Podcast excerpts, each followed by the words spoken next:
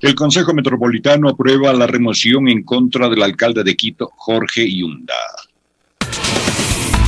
Política al día.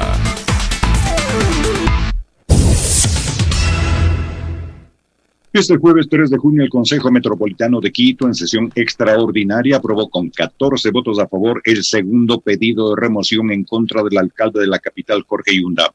La resolución se dio tras nueve horas desde el inicio de la sesión a las cuatro de la tarde de este miércoles 2 de junio. En la dirigencia se dio lectura al informe de esta segunda solicitud de remoción presentada por el Frente de Profesionales por la Dignidad de Quito. Posteriormente, las representantes de este colectivo, Carolina Moreno y Jessica Jaramillo, presentaron los argumentos por los que pedían la remoción del burgomaestre. Por su parte, la defensa de Jorge Yunda, el abogado Marcelo Icaza, sostuvo que esta demanda va en contra de lo establecido en la Convención Interamericana de los Derechos Humanos, debido a que explicó la única vía para remover al alcalde era a través de una sentencia penal. Tras sus intervenciones y luego de media hora de réplica para las dos partes, se procedió con la votación nominal de los 21 concejales y concejalas presentes. La votación inició en orden alfabético con la participación del concejal Bernardo Abad, quien votó a favor de la remoción de Jorge Yunda.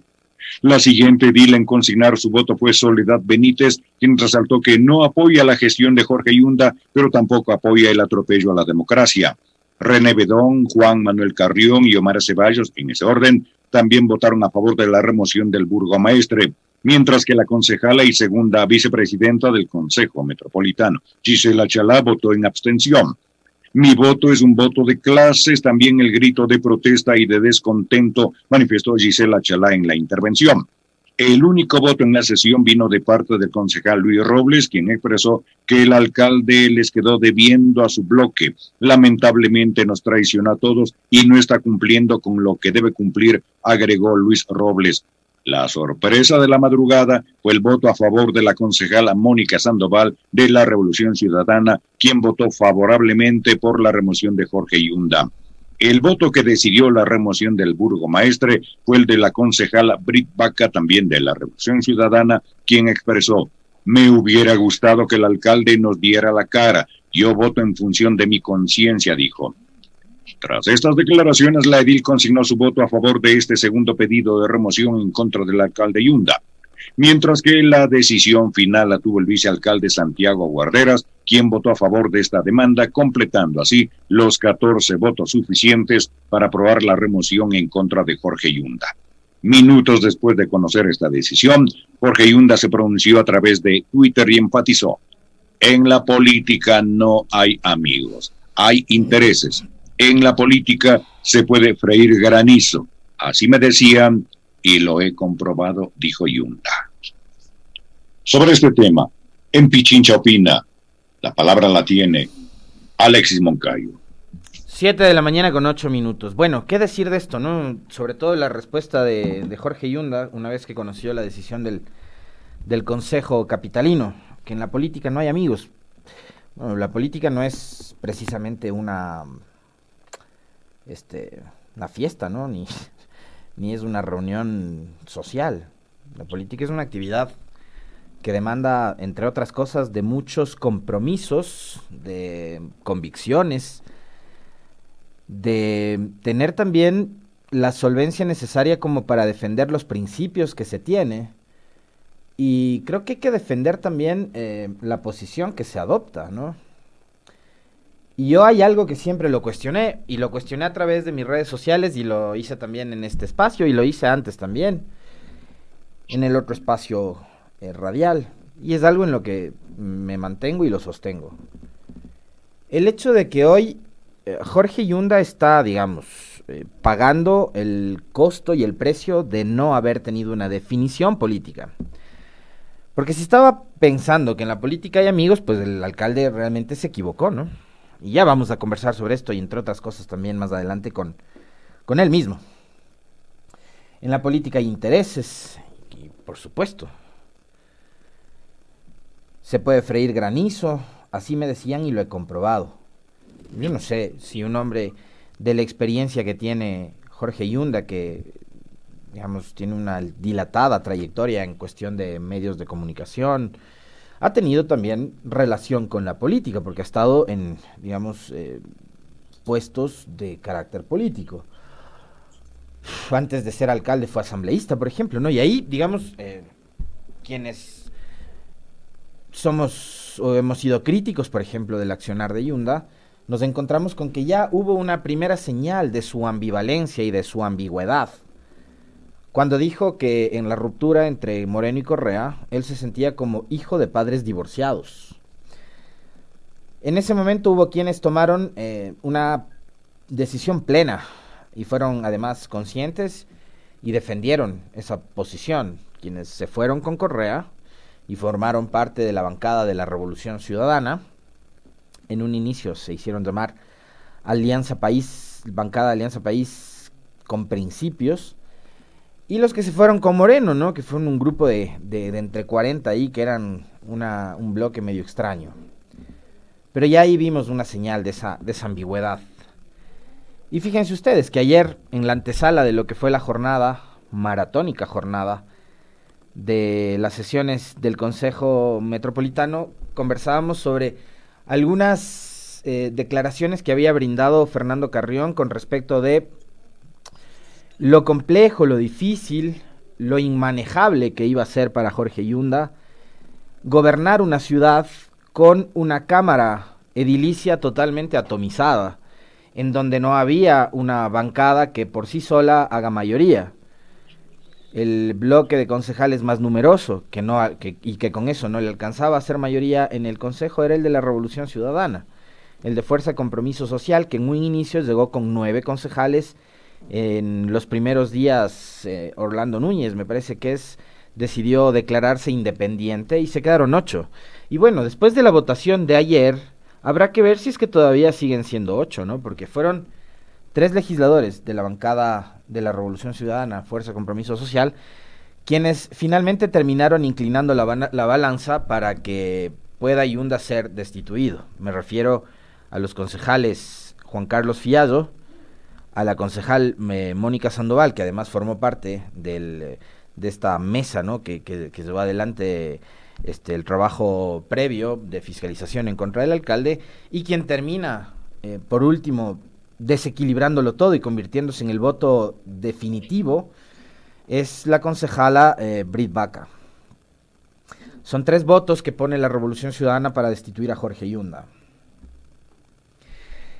Y hay un tema que más allá de lo procedimental, porque a Yunda todavía tenemos que seguirle llamando alcalde, porque creo que le queda algún recurso, un reclamo, eh, que puede plantearlo a través de sus abogados, su defensa, ante el Tribunal Contencioso Electoral.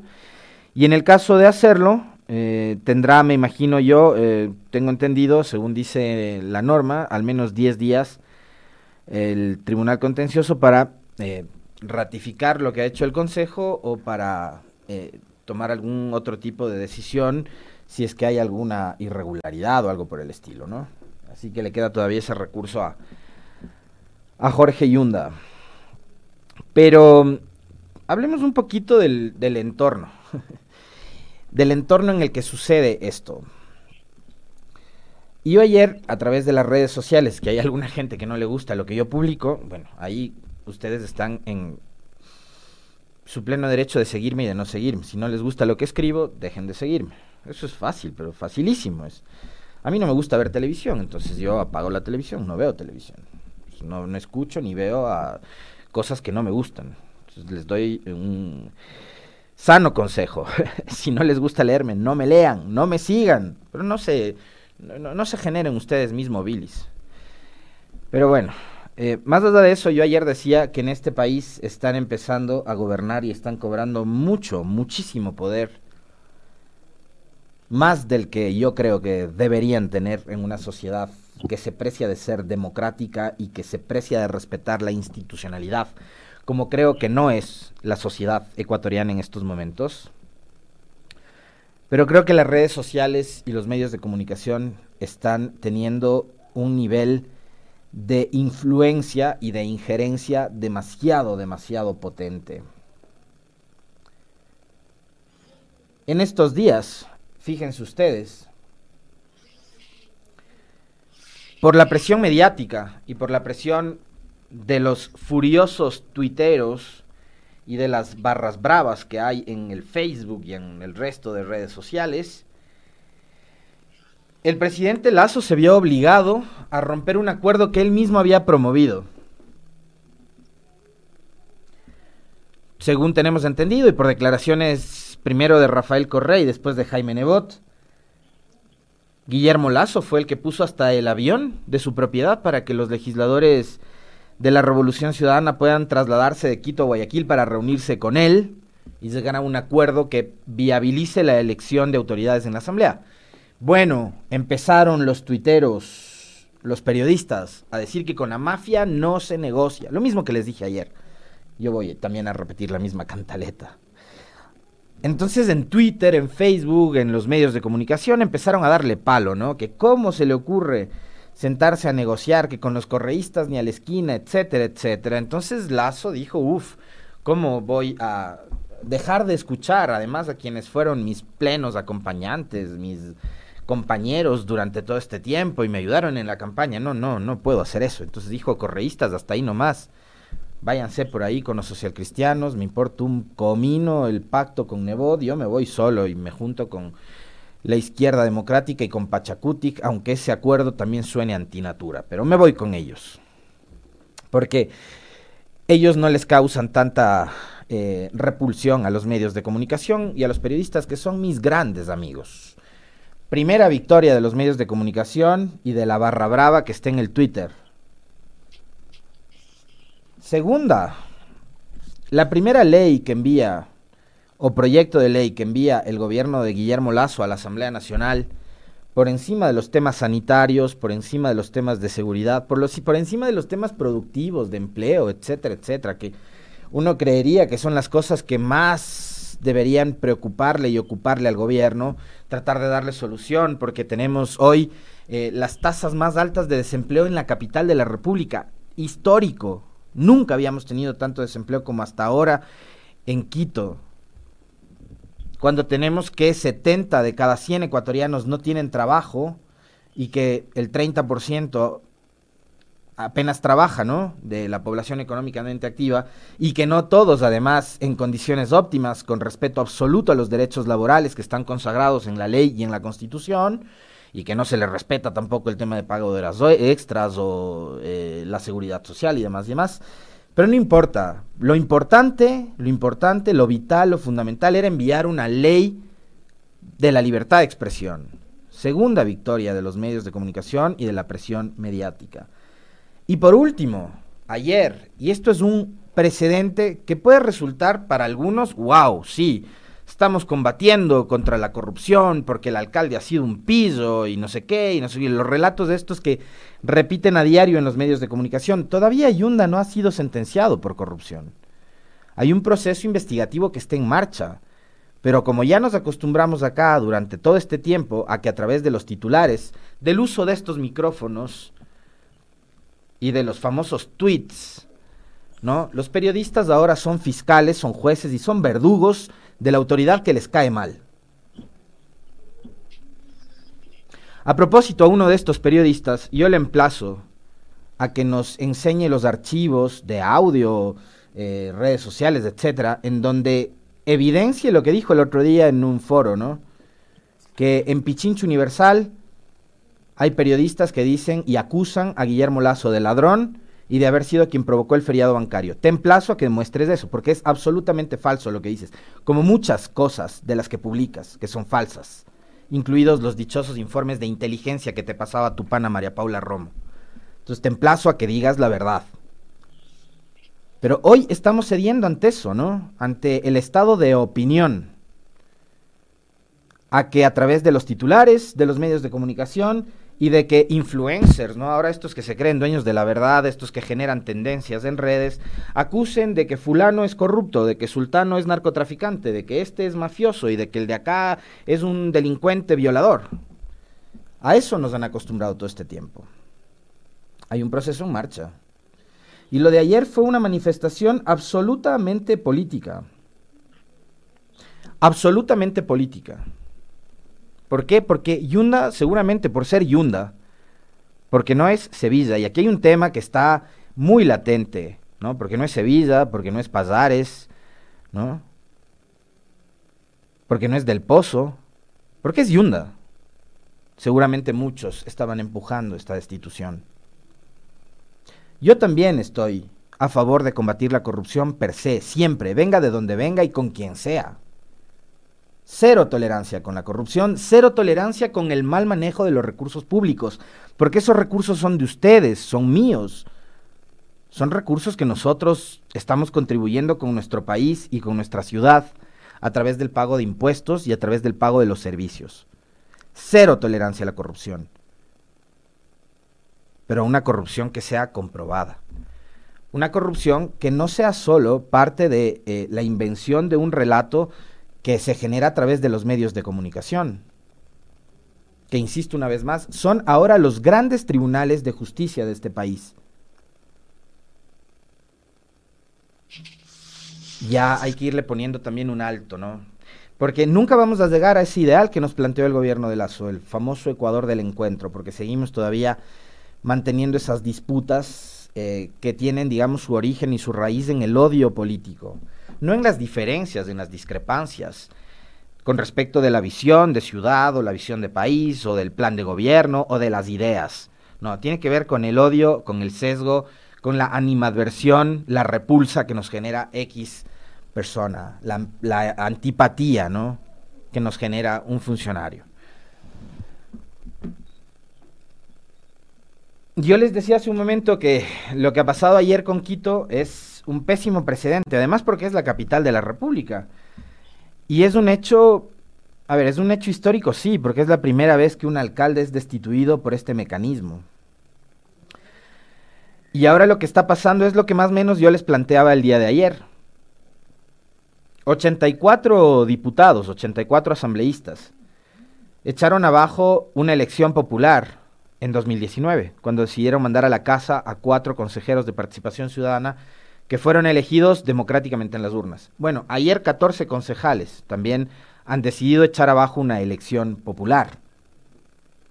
La de Jorge Yunda como alcalde de Quito. Y yo les insisto, puede caerles bien o mal, pero Yunda fue el que ganó la elección.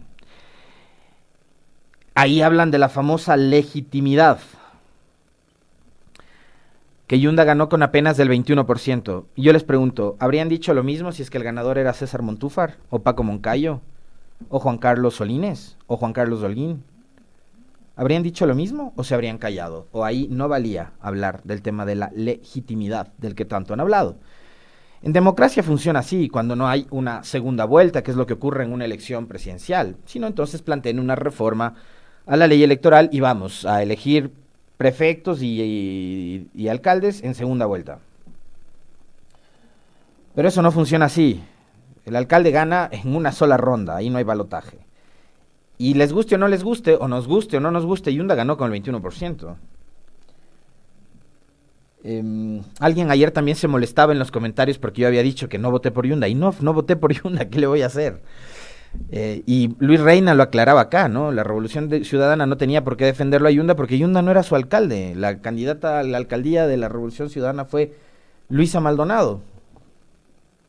Ahí tienen más o menos ustedes clara por, por dónde fueron mis votos en la elección del 2019, para todas las dignidades, por cierto. Yo acá les digo la verdad, no estoy ocultándoles absolutamente nada, ni estoy diciendo este que yo soy absolutamente este eh, neutral y que soy libre e independiente. No, está clarísimo además. Nos pregunta Cristian este, si está en firme la entrevista con Jorge Yunda. Sí, tengo entendido que ahora está en otro medio de comunicación el alcalde y que a las 7.30 se conecta en pocos minutos más con nosotros.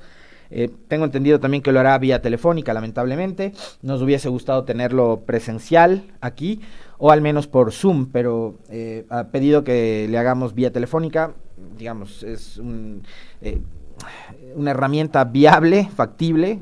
La verdad es que a mí me gusta mucho más mantener contacto visual a través de las plataformas como el Zoom, es más interesante así. Este, pero bueno, ha planteado que sea, que sea a través de, de vía telefónica el, contacto que hagamos hoy con el alcalde. Yo les decía que es un mal precedente, sí, porque esta es la capital de la República. Y porque, a raíz, y ayer lo conversaba esto con un buen amigo, esto se puede replicar en cualquier otro cantón de los 220 restantes que tiene el Ecuador.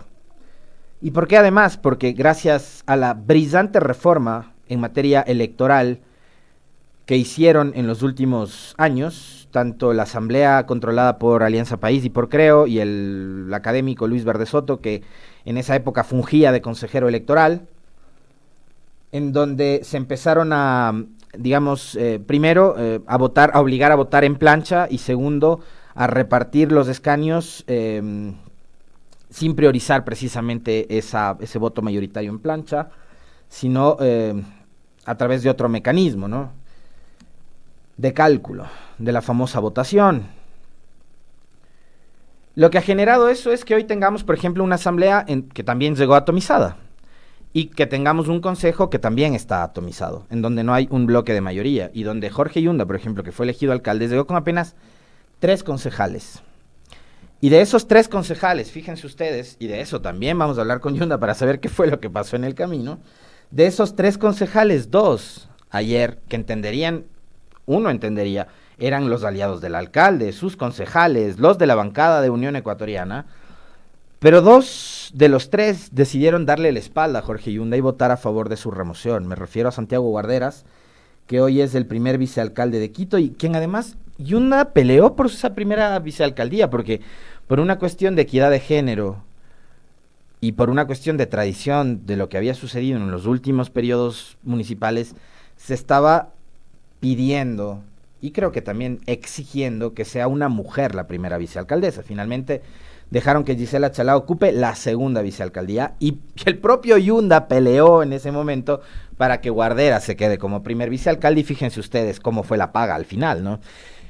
Guarderas y Bedón, el concejal Bedón, que eran parte de la bancada de A3 que tenía Unión Ecuatoriana. Creo que el otro concejal es de apellido Coyahuaso, no sé si es Mario o Marco, creo que es Marco Coyahuaso, el otro concejal de Unión Ecuatoriana, se abstuvo, pero Guarderas y Bedón terminaron dándole la espalda al alcalde Yunda y votando en su contra. Lo cual, digamos, plantea también esta duda que conversaba ayer con, con este buen amigo que les digo, ¿no? ¿Qué va a pasar en adelante, no solo con el municipio de Quito, sino con otros espacios, con otros municipios, con otras prefecturas, en donde las cámaras, si se le voltean al alcalde o al prefecto, van a empezar a generar este tipo de situaciones que en lo que degeneran es en la ingobernabilidad. Y ahí les vuelvo a plantear yo la pregunta que les formulaba el día de ayer y que creo yo también me la hago. Es, bueno, con la salida de Yunda, ¿Quito gana o pierde? Ahora, los sectores que han presionado para la salida de Yunda tienen dos años. Exactamente, dos años.